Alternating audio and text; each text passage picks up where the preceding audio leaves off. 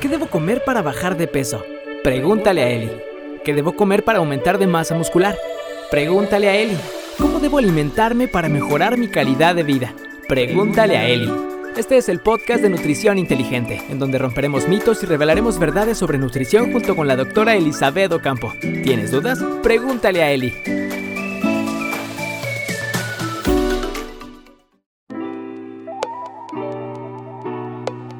Hola, ¿cómo estás? Bienvenido a Pregúntale a Eli. En esta ocasión vamos a platicar sobre el conteo de carbohidratos en pacientes con diabetes. Ya hemos hablado de otros temas relacionados con diabetes, sin embargo, este fin de año eh, nos excedimos, muchos de nosotros empezamos a comer más de la cuenta y nos acercamos con los expertos, ya preocupados por un problema que pudimos haber este, evitado. Sin embargo, pues bueno, las cosas son como son. Así que eh, saludamos a la experta de este espacio. Eli, ¿cómo estás? Muy bien, muchísimas gracias por esta parte, por escucharme eh, y estar contigo y con todo el auditorio. Y es un tema bien interesante sobre la parte de qué alimentos me suben el azúcar y qué alimentos no, sobre ese conteo de carbohidratos famoso, para que no suene un tema tan rebuscado, sino que la gente lo entienda más aterrizado, ¿no? Exactamente, y que hace un momento platicabas que ahorita eh, a principios de año la gente se empezó a acercar contigo, gente que ya era diabética y que quizá por la emoción de estar con la familia, de los alimentos ricos, pues eh, tratan de volver a ese control. Y hay gente que quizá no tenía como un control tan eh, medido de, su azúcar. Y ahorita pues ya, en este año le dieron la noticia de que quizá ya es diabético. Entonces, ¿cómo cuidarnos? ¿no? ¿Cómo cuidar con este conteo de carbohidratos? Platícanos un poquito más al respecto, Eli. Ay, fíjate que sí, este año se sumó más la las personas hacia la estadística sobre este más consumo de alimentos en estas cenas navideñas, en estas posadas, en estas este brindis y todo eso, donde empezaron a sumar ciertas este cantidades de, estas comidas donde se elevó muchísimo las cifras de glucosa y la cuestión hospitalaria pues tuvo mucho más chamba, mucho más trabajo y donde este es un tema bastante preocupante porque no solamente suma la onda del COVID, sino también la parte donde yo no eh, mejoro estas cifras como como en azúcar, ¿va? Entonces, eh, fíjense que si hablamos de los carbohidratos como tal, pues son alimentos que, o, son macronutrientes que contienen ciertos alimentos. Y estos ciertos alimentos pues me pueden ayudar para tener como varios estándares a la hora de que yo soy monitoreable al control de ese monitoreo. Eh, fíjense que yo pues tengo un diplomado en diabetes y quiero compartirles más de cerca eh, el hecho de cómo aterrizar toda esta parte, toda esa información, porque la verdad es un tema bastante amplio. Yo trato de abarcar muchos parámetros a la hora de que estamos en consulta, pero es bueno también tenerlos aquí en esta plática porque ya se puede quedar y ustedes lo pueden escuchar miles de veces para que en esta parte este, no sea tanto información y quede mucho más de manera más clara como lo comparto con ustedes en el consultorio. Fíjense que la onda de los carbohidratos les decía que son los alimentos que obviamente mm, son involucrados para la onda del monitoreo de glucosa. Si yo les hablaba como una forma ah, analítica o una, una cuestión de algún ejemplo de cómo se eleva la glucosa, se eleva de acuerdo al páncreas. El páncreas es un órgano que está atrás del estómago, que es el encargado de secretar insulina en nuestro cuerpo. Este tipo de órganos nos pueden aportar para este cuando yo como un carbohidrato, que los carbohidratos se desdoblan en la lengua y las proteínas y las grasas en el estómago, cuando como una manzana, que es un alimento que tiene carbohidratos, mi cerebro le va a avisar al páncreas, oye, páncreas saca insulina porque está entrando un carbohidrato a mi cuerpo. Entonces el páncreas es indicado de sacar esa insulina, secretarla, agarrar esa manzana y llevarla a la célula. ¿eh? Sin embargo, en esta parte, por ejemplo, de este, situaciones como comer muchas manzanas, tortillas, pan de dulce, tamalitos, hotcakes, chilaquiles, pues el páncreas está a pilas. En una sentada está aquí, saque insulina, pero llegó el momento en las que yo ya me terminé mis cantidades de insulina en ese momento y entonces pues ya se sube, da el pico de azúcar porque el cuerpo dice, ¿qué hago con todo esto? ¿Qué hago? ¿Lo transformo en grasa o lo transformo en forma, eh, de, en, la, cuestión de, de azúcar? Me hacen una medición de glucosa y pues sale alta. Hay un término que quería también ser muy eh, específica, que es el término de la resistencia a la insulina. Fíjate que tuve en consulta a un pequeñito de 5 años. La verdad fue una, una, cuestión que para mí alarmante porque pues también soy mamá y el hecho de que una cuestión del peso lo ha llevado a este diagnóstico de la resistencia y se ve muy... Eh, se ve muy marcado físicamente el hecho de que él presentó acantosis nigricans. La acantosis nigricans es una pigmentación en la piel donde puede aparecer en el cuello como una mancha oscura, en la parte de las axilas, en, la parte donde tenemos las rodillas, los codos, etc. En esas situaciones donde dices, ay, parece como una mancha y no se me quita y te tallas y te tallas y te tallas y no se quita, pues eso es acantosis nígrica. Este no hay cremas, no hay cuestiones así como mágicas de remedios que nos van a quitar la cantosis, sin embargo tiene que ver con una cuestión hormonal específicamente sobre la resistencia a la insulina. ¿Cómo sería el concepto de la diferencia entre una, ya cuando tengo diabetes y una resistencia a la insulina? Es que cuando, como el ejemplo que les platicaba, ¿no? Que nosotros comemos esa manzana, mi páncreas es el encargado de sacar esta insulina y cuando yo tengo resistencia a la insulina, es que estas eh, moléculas de insulina que estoy secretando yo, pues están representando que no están trabajando como deberían de trabajar de una manera eficiente. Y como no está trabajando de manera eficiente, es como si yo me comiera esa manzana, entra a mi, a mi cuerpo, se secreta la insulina, pero es como si la manzana tuviera una máscara. Entonces no la agarra no la agarra y no la lleva a la célula para que nos dé energía, no la lleva al, músculo y no la lleva al hígado para tener el reservorio de glucosa. Entonces, sí se secretó, pero no se utilizó. Y al final del día, esto a la larga, pues sí me puede llevar a que me den el diagnóstico como diabetes también y no solamente se da en pequeñitos, sino también en, personas adultas, en personas que tienen síndrome de ovario poliquístico, que son personas que tienen eh, en las mujeres cuestiones hormonales y que definitivamente va una combinación de la resistencia o el síndrome cardiometabólico, este que también me da estas alteraciones. Preguntita rápido, eh, también he tenido experiencias cercanas con personas con resistencia a la insulina y aquí la pregunta es, ¿la resistencia a la insulina es como una alarma de que puede ser prediabético? o cuál es la diferencia entre ser prediabético y tener resistencia a la insulina? Sí, en este caso, como yo les mencionaba, eh, el hecho de que mis insulinas que yo estoy secretando en el páncreas no están trabajando de manera más eficiente como tal y entonces lo que está provocando es que se secrete más cantidades de insulina sin utilizarse. Cuando yo me hago eso se puede eh, recalcar más en estudios de laboratorio, en estudios bioquímicos, donde me dice la pauta. Si yo, por ejemplo, me hago un estudio de insulina, como tal de unidades de insulina, cuántas unidades de insulina de acuerdo a los, a los parámetros normales estoy excedida.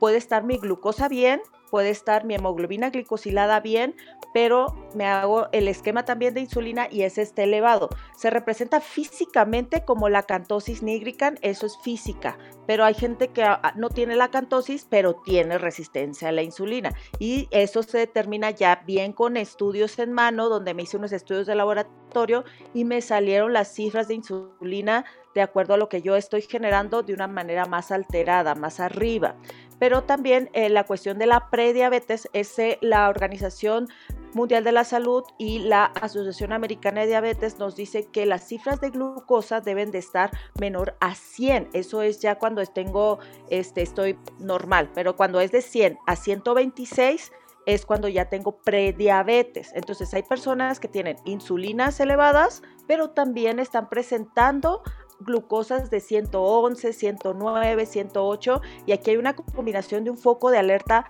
alto donde sí estoy secretando insulina, pocas insulinas o las poquitas que produzco en mi páncreas no se utilizan de manera más eficiente y por eso de ahí vendría el parámetro de diabetes como tal. Pero sí tendrá que ver como los estudios de laboratorio. El estándar de oro para tener un diagnóstico de diabetes como tal o prediabetes es la hemoglobina glicosilada, que es un parámetro no, no es igual que la glucosa, es un estudio de esa química sanguínea que nos hacemos de todos esos elementos, es un estudio como aparte, que este me va a dar la pauta, de hecho se marca en porcentaje, abajo de 5.2 es lo, lo que deberíamos estar normales, arriba de 5.7 ya es como prediabetes y arriba de 6.4 ya tengo diabetes. Entonces aquí es muy importante como eh, ir viendo todas estas cifras metabólicamente y en la sangre cómo estoy, porque puedo sospechar, pero esto me va a dar el diagnóstico total, hemoglobina glicosilada. Aunque mi glucosa esté bien, pero la hemoglobina glicosilada está alta, sí tengo diabetes. Entonces aquí es donde ya se determina. Por eso hay eh, pautas o guías de práctica clínica en diabetes para hacer el análisis de qué, cuál sería el diagnóstico más indicado para mí, si tengo resistencia, si tengo resistencia o tengo prediabetes o ya tengo diabetes o si tengo una combinación ante eh, prediabetes o diabetes como tal, junto, combinado con la resistencia.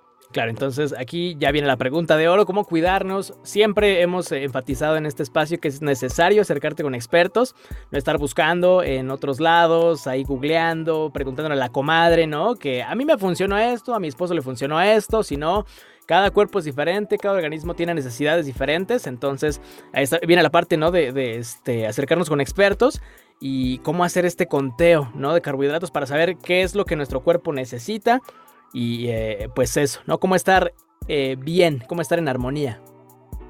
Fíjense que eh, tanto como el diagnóstico de la resistencia como el diagnóstico de prediabetes o diabetes, este, se toma el conteo de carbohidratos como parte de la estrategia. Obviamente, la parte de la cantidad de carbohidratos de mi dieta va a ser específica de acuerdo a muchos más otros factores. No solamente el hecho de mi monitoreo al momento de las cifras o de mis laboratorios, sino también de mi peso, de mi estatura, de mis hábitos, de mi actividad física, etcétera si hablamos de una manera para entender eh, este tipo de, situaciones, qué sería lo bueno, lo malo y hasta dónde lo, lo puedo como combinar en mi dieta, ese sería el conteo de carbohidratos, entenderlo de una manera más clara, más específica. Por ejemplo, nosotros, eh, te, decía, hay alimentos que, tienen eh, por sus características, tienen macronutrientes. En este caso, por ejemplo, las frutas tienen carbohidratos, tienen calorías, pero no tienen proteínas ni grasas, las frutas. ¿Sale?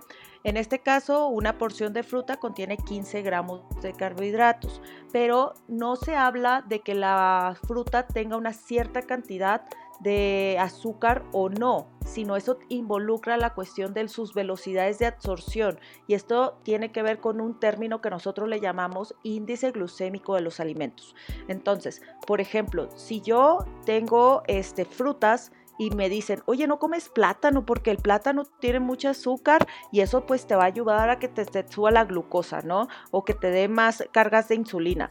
No es que tenga más azúcar o no, las dos, manzana y plátano tienen lo mismo, pero tiene que ver con la potencia, la potencia de ese carbohidrato, qué tan rápido viaja en mi sangre para que me afecte a las cuestiones de los picos de azúcar. Por ejemplo, yo puedo comer un plátano y como el plátano no tiene agua y no tiene cáscara, sus velocidades de absorción son más rápidas, se van rapidísimo en mi torrente sanguíneo. Sin embargo, la manzana que tiene fibra y que tiene cáscara lo ralentiza. Es un alimento que va a ir despacito en mi sangre para que este, se vaya poquito a poquito y lo que va a hacer la insulina es poderlo agarrar y actuar y llevarlo a la célula o al hígado o al músculo.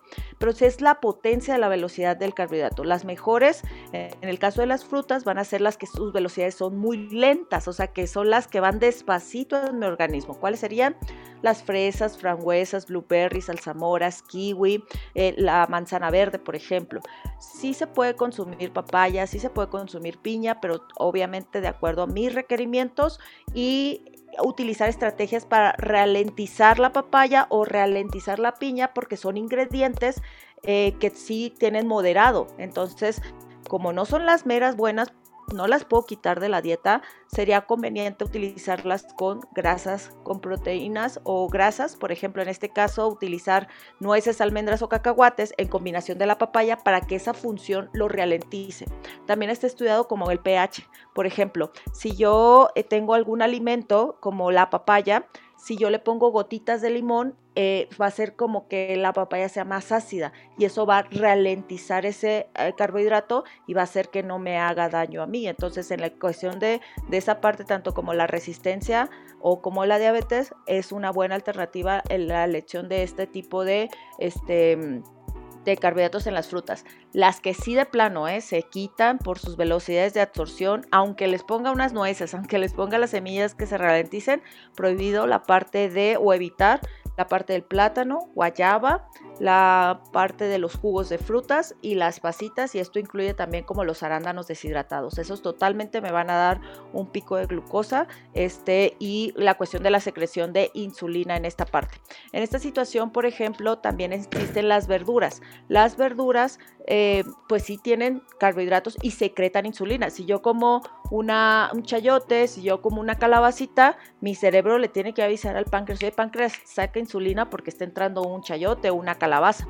Entonces, en este caso, eh, las que sí se van en sus velocidades de absorción más rápidas son, por ejemplo, la zanahoria cocida. Si tú la pruebas a una zanahoria cocida a comparación de un este, chayote, estas dos involucran mucho más de que saben dulces. Entonces se quita totalmente, se evita la zanahoria y este, el betabel, porque son altos, el, y más específicamente que sean cocidos, porque si son crudos no afecta en esta, en esta proporción. En la situación, por ejemplo, de este, las mejores verduras que pueden ser como indicadores en la parte, por ejemplo, de este, para ayudarme a, esta parte que no se eleve la glucosa o no se secrete tanto la insulina, es el nopal, estudiado por la UNAM y está estudiado por el Politécnico Nacional, que es un alimento funcional que me va a aportar muchas cantidades de fibra, pero también tiene que ver con el nivel de cocción.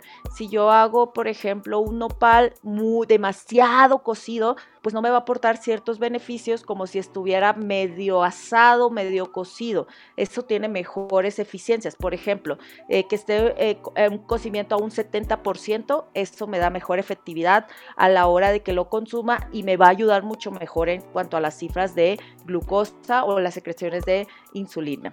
En la parte, por ejemplo, de los cereales, los cereales, fíjate que existen, pues, pues ya hay muchas cosas en el mercado, inclusive hasta el pan integral tiene azúcar. De ahí, si tú te das cuenta de los ingredientes del pan integral de las marcas, dice jarabe de maíz de alta fructosa y eso es azúcar. Entonces, un paciente que tiene diabetes dice, ay, este es del bueno, del mero bueno, voy a comer porque es integral. Y pues a veces si te tomas la glucosa y te tomas, te comes un pan integral, te das cuenta que tus cifras de glucosa están súper altas. Entonces, aguas con esa parte. Eh, yo me voy más a cuanto a los cereales que sean más artesanales. Por ejemplo, si es que sea un pan, un bolillo, que sea más basado como en las cuestiones, por ejemplo, de, de panadería como tal, que sean artesanales, porque esos no tienen tanta cantidad de pues ingredientes. Las cosas que se echan a perder rápido son las meras buenas, esas.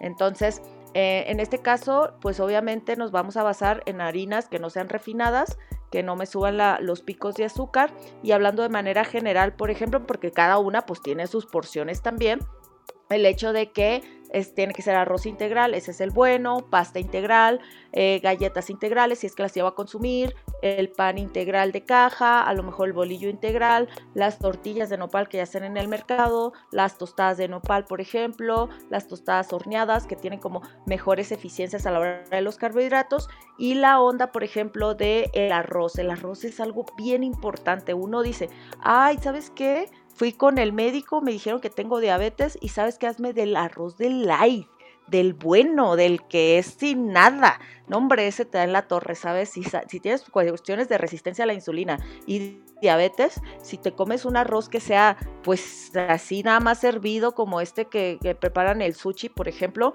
este es puro almidón. Entonces, si lo, si lo comparas con un arroz que a lo mejor tiene un poquito de cantidad de aceite, una cantidad, a lo mejor es integral, le ponemos jitomatito, etcétera. este me beneficia más que el, el almidonado porque me va a dar un pico de azúcar en esta proporción.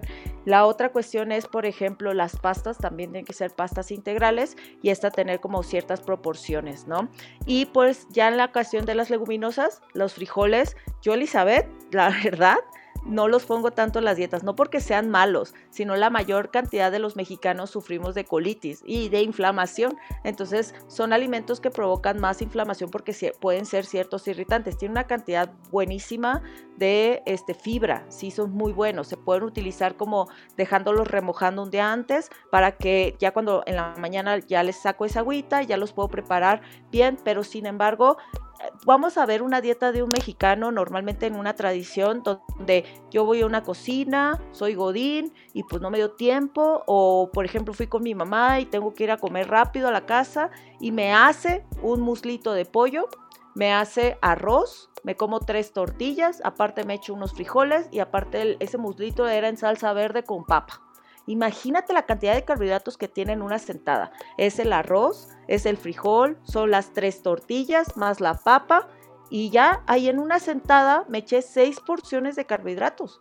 Entonces, imagínate cómo el páncreas está trabajando al sacando y secretando insulina y al final del día lo hice para llenarme. Entonces, la estrategia siempre las cuestiones en, en, azúcar, obviamente lleva de acuerdo a la persona la proporción, pero sí debo de escoger la parte de o pasta o frijoles o arroz o tortillas, no todo de un jalón, o sea, no significa que no las pueda comer, pero sí, sino en una sentada como tal, ¿no? Y ya para finalizar, en los, en los alimentos, por ejemplo, en el caso de la leche, la leche leche, uy, hay gente que odia, ay, no tomas leche, es malísima. Ya es que luego satanizan el huevo, luego satanizan la carne de puerco, luego satanizan la leche.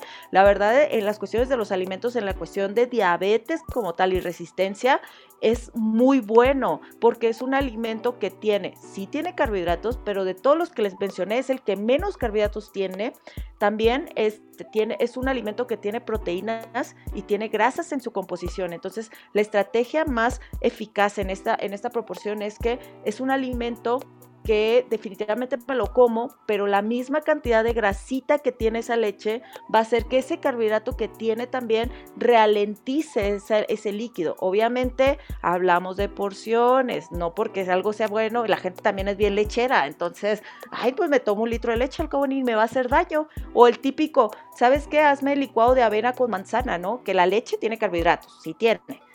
La manzana también, la avena también. Entonces ahí ya es una bomba de carbohidratos para un paciente eh, con resistencia y diabetes, le va súper mal. Entonces no se pueden consumir ese tipo de alimentos y este, alimentos que no suben la glucosa o que no se involucran en la cuestión de la insulina son todas las proteínas. Entonces, yo les hablaba de la estrategia de la dieta, ¿no? De que comiéramos poquitos este, eh, muslitos en este caso y un montón de carbohidratos, viceversa, versus en el caso, por ejemplo, de consumir en la más proteína de que a mí me tocan hasta tres pesas de pollo y mido unos 50, imagínate, tres y ya una tortilla o tantito arroz, pero me, ya me llené del guisado. Entonces, las proteínas son las meras buenas para la estrategia, pero de acuerdo a mis requerimientos, vuelvo a reiterar. Y las grasas, nueces, almendras, cacahuates, aguacate, aceite de oliva, chía, son las que me van a ayudar a ralentizar todos los demás eh, carbohidratos que llegan a complementar en la dieta